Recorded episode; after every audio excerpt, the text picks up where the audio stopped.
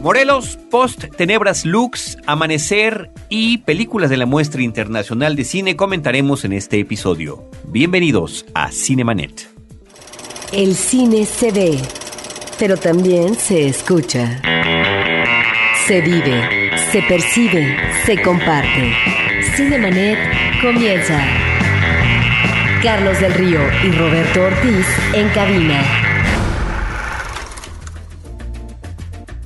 www.cinemanet.mx es nuestro portal. Como saben, es un espacio dedicado al mundo cinematográfico y, aunque está desde hace siete años, desde hace cinco, Abel Cobos es quien está del otro lado del cristal en los controles, grabación, postproducción, edición y publicación de este podcast, así que se lo agradecemos como siempre en cada episodio. Gracias Abel, yo soy Carlos del Río y saludo a Roberto Ortiz. Arrancó la muestra internacional de cine, Carlos, ya van más de 50 muestras, eh, hay cosas muy interesantes eh, que comentaremos. Y arranca no solamente en algunas sedes externas aquí en la Ciudad de México, sino también en su ámbito natural, que son las nuevas salas de Cineteca Nacional. Roberto Ortiz, en un momento más platicaremos efectivamente de lo que está sucediendo en Cineteca y de esta muestra internacional con películas como la de Wes Anderson, la de Moonrise Kingdom, pero vamos a hablar primero de lo que hay en cartelera comercial, sobre todo porque hay cintas como las mexicanas que no siempre duran lo que creemos deberían en, en las salas cinematográficas y está el estreno de la última película de Carlos Reigadas, es su cuarto largometraje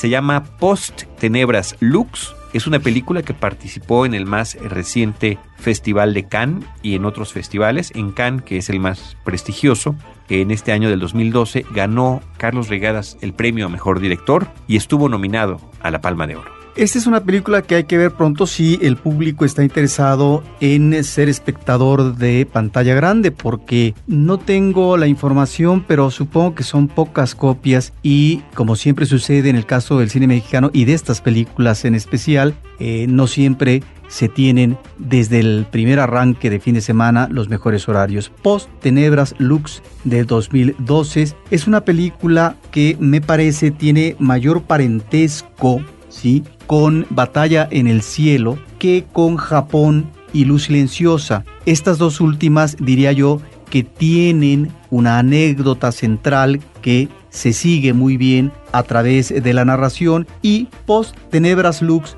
si bien es cierto que hay una historia central, podríamos decir así, de un matrimonio joven que tienen dos eh, niños pequeños, viven en el campo, se supone que están en una buena posición económica. Hay paralelamente, Carlos, una serie de imágenes que no necesariamente son parte de la anécdota, pero que se vinculan con respecto tal vez a ciertas ah, pulsiones, cierto interés, ciertas preocupaciones del cineasta. A propósito de dos mundos que sí identificamos, aunque ojo, Reigadas no es un director que pretende ni hace sociología en sus obras cinematográficas, pero sí creo que quedan delimitados dos mundos que acrecientan sus diferencias y evidencian la imposibilidad de una convivencia sana, saludable. Por encima parece ser que está en el ámbito del poder y de la economía, la explotación y los privilegios creados. Bueno, ahí están pues por un lado estas convivencias de la gente rica en las fiestas familiares, en baños eróticos, donde hay la posibilidad de que de una pareja matrimonial se comparta la mujer con otras personas, como si esto finalmente no fuera a trastocar lo que es el vínculo fundamental y sentimental de la pareja matrimonial como tal, y por otro lado también está este otro mundo, Carlos, que cohabita, pero parece que no coexiste con este ámbito de la riqueza que es el mundo del campo, donde vemos no solamente una situación de deterioro, de violencia, de degradación alcohólica, de marginalidad, etcétera, y donde se podría observar, observar también esta inquietud a veces por parte de reigadas de ubicar a veces no esta fragmentación, pero sí esta diversidad más que lo clasista en las etnias, Carlos. Y esto lo vemos muy bien en Japón. De tal manera que post Tenebras Lux me parece que observamos esta situación y hay escenas poderosas desde esta escena inicial con una niña que está en medio del campo y de repente viene, se avecina una gran tormenta, como si ya desde ese arranque extraordinario, Reigadas nos estuviera eh, planteando visualmente esta imposibilidad de asirnos eh, debidamente como seres humanos y que estamos realmente a veces al filo de la navaja, que estamos desvalidos y que no es tan fácil eh, poder en un mundo que nos ofrece más que seguridad situaciones inquietantes o inseguras. Está por un lado esa escena y otra escena también fuerte, impresionante, esa en un momento climático de las cintas se avecina, deviene una tormenta impresionante con unos charcos eh, eh, manchados eh, de rojo que se asemejan a lo que es la sangre. Bueno, ahí está este Reigadas con esta fuerza de las imágenes, también experimentando en la fotografía, Carlos, que esto es algo que ha disgustado a algunos críticos, que es lo que es el marco del cuadro la película no tiene una definición en foco, no lo encontramos, sino que se desdibuja ahí la imagen, queda como fuera de foco, de tal forma que es interesante cómo ubica en el centro eh, la situación dramática o que van presentando sus personajes. Y al mismo tiempo también encontramos en dos ocasiones imágenes de animación experimental que tienen que ver con esta presencia eh, de lo diabólico, sí, porque efectivamente vemos a un ente con cola y del color que de manera común identificamos como el personaje demoníaco y que de alguna manera nos habla de que el mal ahí está presente y que en algún momento puede invadir, perturbar y quebrantar lo que en apariencia es la tranquilidad de nuestras vidas. Una película polémica, Carlos, una película que no ha sido bien recibida por cierta crítica, es una cinta que obtiene este premio importante en el Festival de Cannes y que está, continúa este espíritu provocador, yo no diría que arriesgado narrativamente, sino este espíritu también de presentar a boca de jarro ciertas imágenes y en donde más que seguir una línea argumental encontramos situaciones vívidas, fuertes, que nos están remitiendo también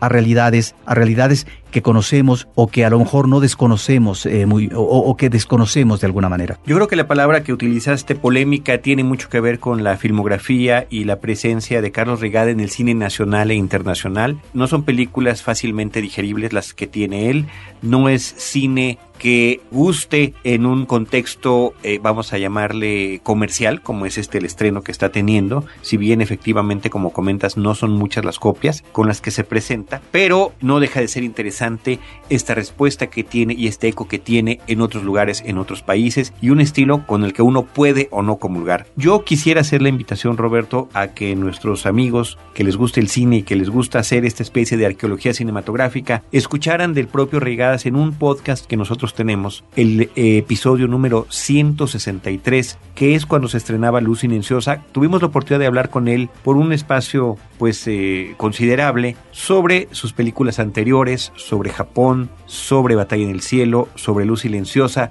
sobre su estilo cinematográfico, sobre el por qué escoge él este tipo de narrativa que es, eh, pues vamos a llamarle de alguna manera contemplativa y por qué no utiliza actores, en fin, todo ese tipo de respuestas de voz del propio director creo que es interesante y es un complemento si alguien está interesado en la trayectoria de este director, eh, poder escuchar lo que él comenta al respecto. Los protagonistas de eh, Post Tenebras Lux son Adolfo Jiménez Castro y Natalia Acevedo. Roberto Ortiz, otra película mexicana que también está en estreno comercial, es La cinta Morelos del director Antonio Serrano, que protagoniza Dagoberto Gama, un actor que, Roberto, pues como que estábamos esperando un, un protagónico grande para él desde hace tiempo está en gran cantidad de películas mexicanas contemporáneas con papeles, bueno, nos decía una vez un actor que no hay papeles mayores ni menores, ¿no? Yo les llamo de mayor o menor tiempo en pantalla.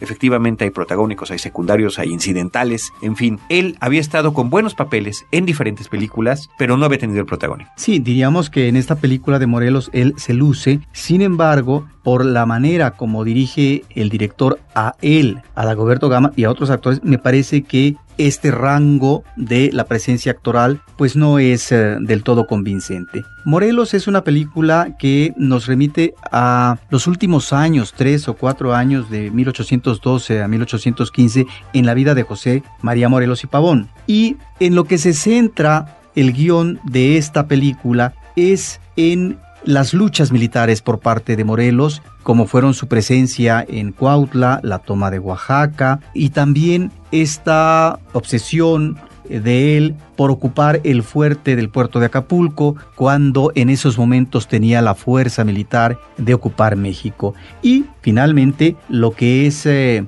una toma fallida de otra ciudad y lo que va a ser finalmente su captura y muerte. Eso es lo que cobra mayor presencia. Y si bien es cierto que aparece este otro Morelos interesado por liberar a un país y que este país se conduzca, el país de México, a través de leyes, pero sobre todo de poderes legislativos que permitan ordenar estas contradicciones y este país eh, diverso, etcétera. Bueno, esa parte me parece que queda coja, no trunca, porque ahí está y es retratada de una manera muy superficial. Yo creo que ahí es donde encontramos esta inteligencia y sensibilidad de un político que está avisorando hacia dónde puede ir un país independiente, pero con todos los elementos que tiene que darle el poder político y de un Congreso. Esa es la parte que me parece se aborda de una manera muy superficial, pues como esquemático también es todo lo demás. Es cierto que no estamos ante muchas eh, de esas películas mexicanas, Carlos, del siglo pasado,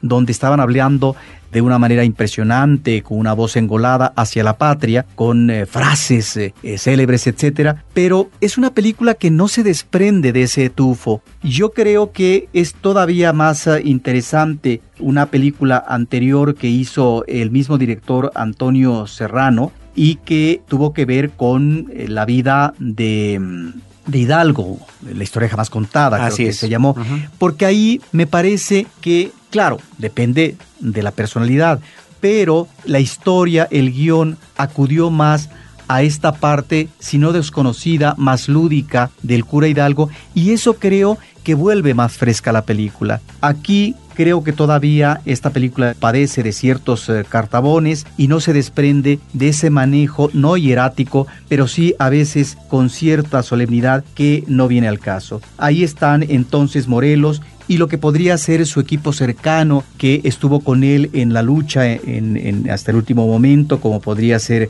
un Matamoros, Rayón no estuviera porque es la parte legislativa, pero también Aldama. Y creo que lamentablemente el personaje, si no de Morelos, porque está esta parte humana del personaje histórico que también de repente tiene su corazoncito y quisiera estar cercanamente o cobijarse con una chica, pero creo que la amiga psicológica eh, y humana de los eh, personajes que están alrededor de Morelos, que son personajes históricos, son un tanto esquemáticos y que solamente están para el momento activo, para el momento de la acción, de la batalla, que en ese momento hay que enfrentar. Pero ahí está una película que también parece ser fue un tanto polémica en cuanto a los millones que ocupó como financiamiento público y que parece ser, habría que checar más adelante, que era una obsesión más bien del presidente en turno, en este caso de Calderón, y no propiamente porque tuviera que manejarse un proyecto de este tipo.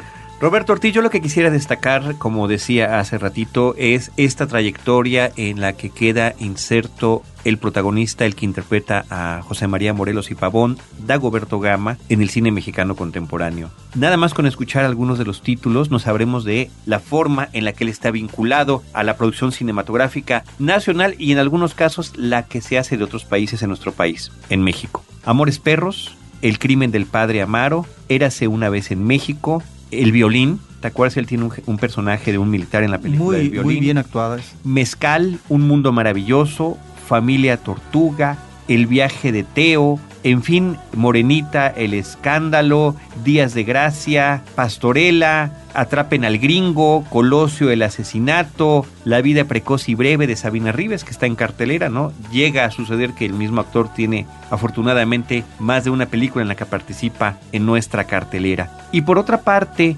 en el caso de Antonio Serrano, pues él tiene un, lugar también importante, diría yo, en el, en el cine contemporáneo de los últimos 15 años, porque en el 99 es el que, eh, con la película Sexo, Pudor y Lágrimas, Y bueno, esto tiene que ver con todo un esfuerzo mediático, con eh, exitosísima. actores, eh, la musicalización de la película y demás, pero es una película exitosa y que regresó a las salas cinematográficas a un público mexicano que ya había desistido de ver películas comerciales en la cartelera. Entonces, bueno, él después haría la película La hija del caníbal, tú ya mencionaste también Hidalgo, la historia jamás contada, y ahora Morelos, Herencia y Libertad, que es una especie de subtítulo que tiene la película. Cuando mencionas todos estos títulos, Carlos, pues efectivamente estamos, aún, eh, estamos ante un actor que ahí está, su impronta, y que en los últimos años ha estado presente en algunas de las obras fundamentales del cine mexicano contemporáneo de tal manera que esto no es que sea un remate en su carrera ni mucho menos, pero es la posibilidad de ocupar a un protagónico, además un protagónico como buenos me parece que ahí queda para su trayectoria y este, este tipo de actores, Carlos, que parece ser que a veces ah, no se divisan, no se transparentan, porque aparecen en los créditos como actores o personajes menores, pero que sin embargo están ahí y que los escogen los directores porque saben de sus recursos, de sus facultades dramáticas y que tienen efectivamente una buena técnica actoral. En ese sentido, pues un aplauso por este actor de esta trayectoria importante en los últimos años. Le acompañan entre otros Roberto, Gustavo Sánchez Parra, Juan Ignacio y Raúl Méndez. Cinemanet está de intermedio. Regresamos en un instante. Frecuencia Cero más cerca de ti. Síguenos por Twitter a través del usuario arroba frecuencia cero o bien únete a nuestra comunidad e interactúa con nosotros en www.facebook.com diagonal frecuencia cero. Esperamos tus comentarios, sugerencias y opiniones por estos medios. ¿Eres empresario? ¿Buscas comenzar tu propio negocio? ¿Quieres hacer que tu caja registradora suene? Entonces, este es tu espacio. Empresarios compartiendo ideas y consejos para hacer crecer tu empresa. www.empresarioscompartiendo.com, un podcast de frecuencia cero, Digital Media Network. Cinemanet. Roberto, de la película o de las películas mexicanas que acabas de comentar con nosotros, tenemos ahora la película comercial gringa que comentar, verdaderamente lamentable. Lo único que habría que celebrar es que finalmente ha terminado esta cuestión que se han dado en llamar la saga de Crepúsculo, Amanecer parte 2, la segunda parte de la división que hicieron del último libro de Stephanie Meyer. Eh, la película, al igual que la previa, que finalmente las podemos ver como una sola, no, no veo diferencia entre ninguna de las dos, están dirigidas por Bill Condon y que después del éxito tan rotundo, tan increíble, tan inverosímil de millones y millones de dólares que ha generado, la forma en la que ha llamado principalmente adolescentes, pero gente de todas las edades, esta serie de películas y por supuesto de libros, ya tuvimos aquí un especial en Cinemanet sobre lo que es Crepúsculo en su versión impresa y cinematográfica con algunos amigos, amigas de la revista Cine Premier. Uno pensaría idealmente y yo, yo, yo tenía esa suerte de fantasía al estarme sentando en la sala cinematográfica, que tal vez para la última película echarían la carne al asador, le echarían más ganas, resolverían algunas de las cosas tan evidentemente eh, fallidas, de las fallidas, vaya, evidentes para algunos, ¿no? como son malos efectos, malos maquillajes, malas actuaciones, escenas pues peor que esquemáticas, algunas prácticamente de telenovela, ritmos que no son suficientemente interesantes, pero no, desafortunadamente todo eso, Roberto, se repite en esta última película que trata sobre la hija de que finalmente tienen este vampiro y la que alguna vez fue una humana y que da a luz justamente en el final de la película anterior. Sí, pues ahí está esa huella en taquilla impresionante que en el caso del público adolescente y juvenil, Carlos, lo mencionamos en una ocasión, seguramente tiene que ver en el ámbito de los personajes masculinos, dos modalidades de físico masculino. Uno que nos hablaría de una presencia más decadente y otra llena de aplomo, de vitalidad, de fuerza, de músculo, y que ahí están dos posibilidades de atractivo masculino que muy seguramente inciden de manera favorable eh, para el público adolescente eh, femenino. Lo que encontramos eh, son historias muy sosas, Carlos. La anécdota de esta última película es mínima, y lo que uno está esperando que va a ser la escena espectacular, ya lo verá el público, bueno, ni siquiera tiene que ver con una realidad como tal, pero bueno, eso es, finalmente es un juego que maneja eh, la cinta, que ahí está, con toda una serie de efectos especiales pero lo que yo nunca entendí en esta película, por qué los personajes, sobre todo lo que están alrededor de los principales, que es una triada, ¿no? Y donde se sugiere, pero en esta ya ni siquiera existe eso, eh, la posibilidad del trío amoroso, son eh, personajes, eh, los que están alrededor, sobre todo del grupo de vampiros, muy superficiales y en donde siempre están en la casa de los personajes principales de la pareja amorosa, ahora ya con una niña, pero pareciera que están en pose y que no tienen nada que hacer. Pareciera que no está para ellos ni siquiera lo que es el manejo de la cotidianidad en una casa,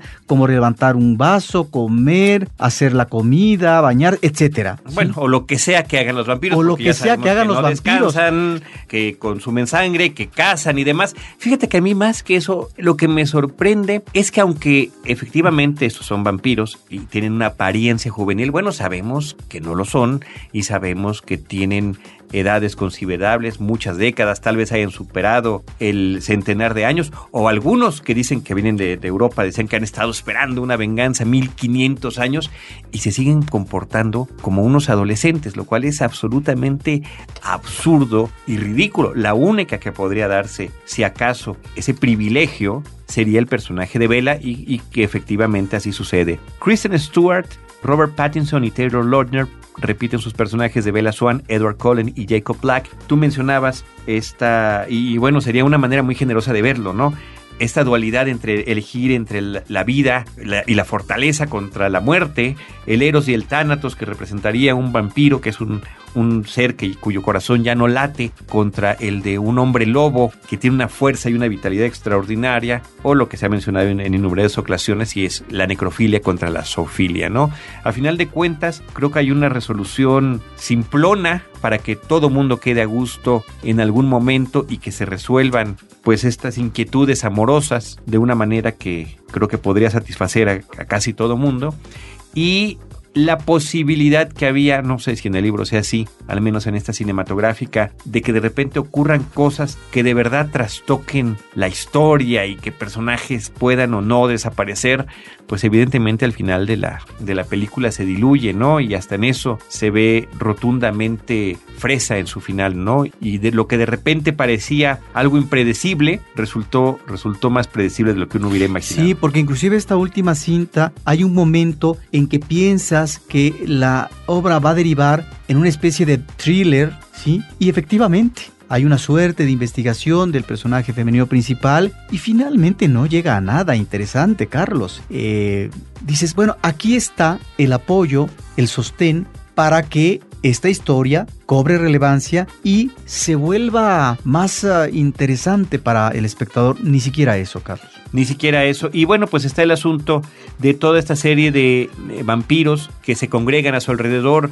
Y fíjate lo, lo, lo curioso que es los clichés que utilizan hasta en eso, Roberto. Si un vampiro viene de Europa del Este, tiene cierta vestimenta. Si viene del Amazonas, tiene cierta otra. Si viene de Irlanda, pues por supuesto tiene cierto tipo de sombrero. Y si son seres que han vivido decenas o cientos de años, bueno, finalmente eso quedaría más allá la cuestión de la vestimenta para etiquetarlos. Los regionalismos. Por, regionalismos, claro, si hubiera venido un mexicano hubiera ido con sombrero, así de sencillo hubiera sido la cosa, ¿no? En fin, pues ahí está esta película en la que también participa Michael Sheen, un actor, creo yo, Roberto, respetable en muchos sentidos. Aquí su personaje queda un tanto caricaturizado, es curioso simplemente decir que ahora aparece de vampiro y que en otra serie de películas, en otra franquicia cinematográfica, él es uno de los principales hombres lobo que aparece como es la, la serie de las películas de Underworld. Ahí está entonces una película que sigue siendo exitosa y que eh, pues nosotros decimos finalmente concluye este año, lo hace con este éxito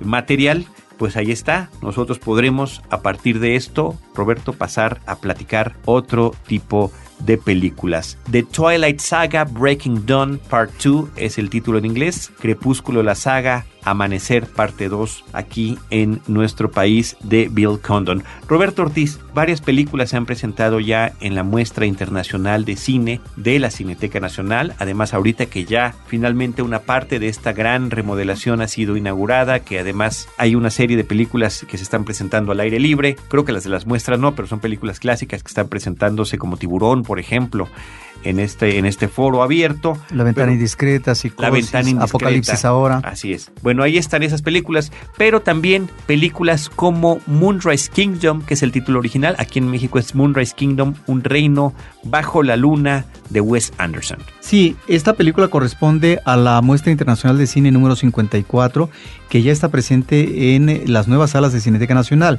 Ya se abrieron estas eh, nuevas cuatro salas y tres de ellas están dedicadas a la muestra. De tal manera que eh, nos ha tocado ver pocas películas, eh, debo admitir, pero esta cinta es alguna, de alguna manera una obra que el público no se debe de perder. Es una cinta deliciosa de eh, Wes Anderson, yo creo que uno de los cineastas más interesantes eh, contemporáneos, Carlos, y que ahora nos brinda una historia de enamoramiento de dos pubertos, un chico, una chica, que se van de campamento. Más bien el chico pertenece ¿no? a esta legión ¿no? de campo y que nos presenta también la rebeldía eh, adolescente. Hay unos eh, magníficos ingredientes eh, de humor, Carlos. Es una película inteligente, donde también se introduce el elemento fantástico y que demuestra la sensibilidad de este director, su magnífico olfato para acercarse al mundo infantil, Carlos, a lo que es también la brecha generacional con los mayores, a lo que es esta rebeldía que se presenta en esta etapa de la vida. Y la película, cuando uno la va viendo, pareciera que es un cuento fantástico que tiene final feliz y al cierre de la misma uno diría,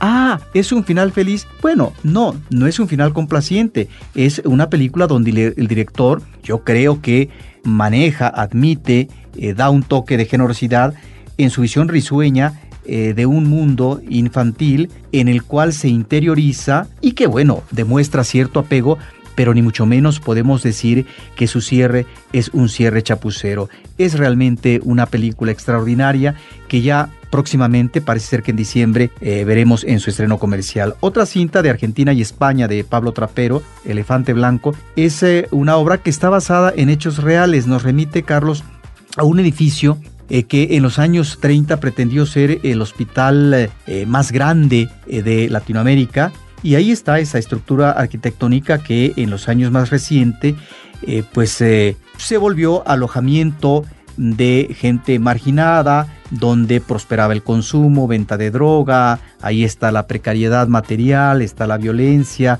la desarticulación familiar, todo esto que sucede en las colonias eh, de la periferia de una ciudad y que ahora se centra en esta estructura arquitectónica. Y están presentes dos curas que día a día pretenden sacar adelante un proyecto para dotar de casas, para apoyar a esta comunidad, etcétera. Es, por lo tanto, un par de curas eh, y otras personas eh, comprometidas eh, política y socialmente. La parte coja, la parte débil de esta película es que no hay un sustento con respecto a lo que podría ser esta vertiente política o ideológica de los curas y cuál es esta vertiente social que se va a manejar para poder tratar de lograr este espíritu solidario de apoyo y de un reencuentro, de un, un, manejo de una mayor prosperidad para este sector marginal. Pero bueno, ahí está esta película que me parece que cojea de esa parte. Una cinta interesante por el ámbito experimental es eh, de Corea del Sur, de Hong Sang-soo, con Isabelle Huppert, curiosamente esta actriz de, de, gran presencia en el cine contemporáneo francés, Isabelle Huppert. En otro país se llama la película, Carlos, y esta maneja una anécdota de una chica que está haciendo un guion con tres vertientes argumentales diferentes a partir de personajes uh, que parece ser que son los mismos y que tiene que ver con este encuentro, desencuentro en el amor, en la amistad y ahí están pues estos elementos argumentales que como anécdota pudiera ser no tan interesante, pero tal vez lo más interesante es el manejo experimental por parte de este cineasta en donde el manejo de la cámara digital cobra presencia en cuanto a su nitidez y algunos aspectos narrativos también en el manejo del espacio y en donde hay unos eh, muy, eh, no cautivadores, pero sí interesantes manejos de zoom in. Una película pues de este director muy sobresaliente en eh, Corea del Sur que es Hong Sang-so. Y finalmente, Carlos, una película que vale la pena ver, La Casa, una cinta de Dinamarca y Suecia también del 2012 de Thomas Winterberg, el mismo cineasta de Festen y del submarino. Sí, yo nada más aclararía que es La Caza, La Caza con Z o La Cacería. Eh, el título original Jacten y en inglés le pusieron The Hunt. Sí, esta es una película que aborda el tema de lo que puede ser eh, el acoso sexual de un adulto en una menor y la reacción que tiene el pueblo en este adulto que finalmente es conocido por todos y que tiene su grupo amistoso, etcétera, el inmediato rechazo ante algo que habrá que verificar si sucedió o no. Entonces encontramos en uh, Winterberg, ya estaba en esta película del submarino donde nos presentó a dos uh, niños que ya en su vida actual eh, madura eh, tienen grandes diferencias que como hermanos uno está más en el ámbito de la delincuencia y el otro en tratar de unificar su vínculo eh, familiar.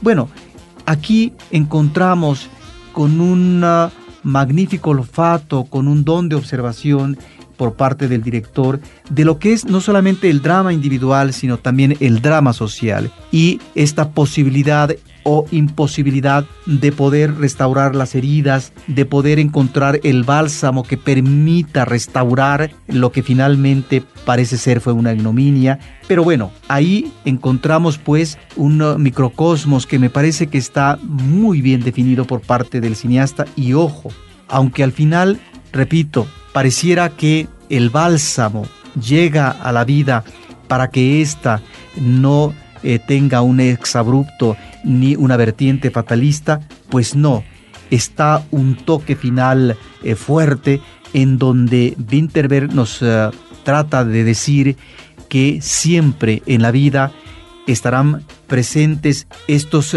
manejos difíciles y que uno tiene que estar atento porque el quebranto de la tranquilidad y la paz siempre estarán presentes. Como siempre, queridos amigos, eh, les recomendamos la página oficial de la Cineteca Nacional para que chequen ustedes los horarios eh, de esta muestra internacional de cine www.cinetecanacional.net www.cinetecanacional.net En la cartelera comercial platicamos de las películas Post Tenebras Lux, la cinta Morelos y la película Amanecer parte 2. Y de la muestra internacional de cine, Roberto nos platicó de Moonrise Kingdom, Un reino bajo la luna, Elefante Blanco, En otro país y La caza la caza, como cacería. Muy bien, Roberto Ortiz, pues muchísimas gracias. Desde estos micrófonos, Roberto y un servidor Carlos del Río, les agradecemos que continúen con nosotros, que nos sigan en facebook.com diagonal cinemanet, que nos acompañen en arroba cinemanet en Twitter y agradecemos también a todo este gran equipo de producción, Abel Cobos en la producción y postproducción en cabina y a Paulina Villavicencio, la encargada de las relaciones públicas de este programa que se llama Cinemanet. Nosotros estaremos aquí en Cinemanet, esperándoles en nuestro próximo episodio con cine, cine y más cine. Cinemanet termina por hoy. Más cine en Cinemanet.